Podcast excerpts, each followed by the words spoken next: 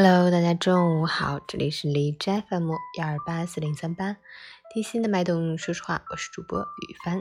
今天是二零二零年三月二十二日，星期日，农历二月二十九，世界水日，宗旨是唤起公众的节水意识，加强水资源保护。好，让我们去关注一下天气如何。哈尔滨多云转晴，六度到零下五度，西北风三级，晴间多云天气，气温小幅波动，总体呈现回升趋势。白天比较舒适，早晚仍然较冷，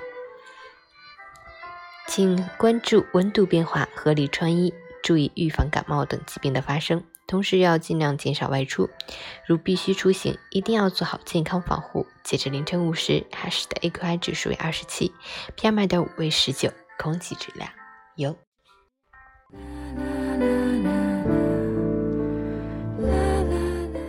陈谦老师心语：当人愤怒时，容易说出一些冲动的话，那些脱口而出的绝情话，就像一根根钉子一样钉在别人心里。即使将来你把钉子拔掉了，留在心里的伤痕也很难全部抹平。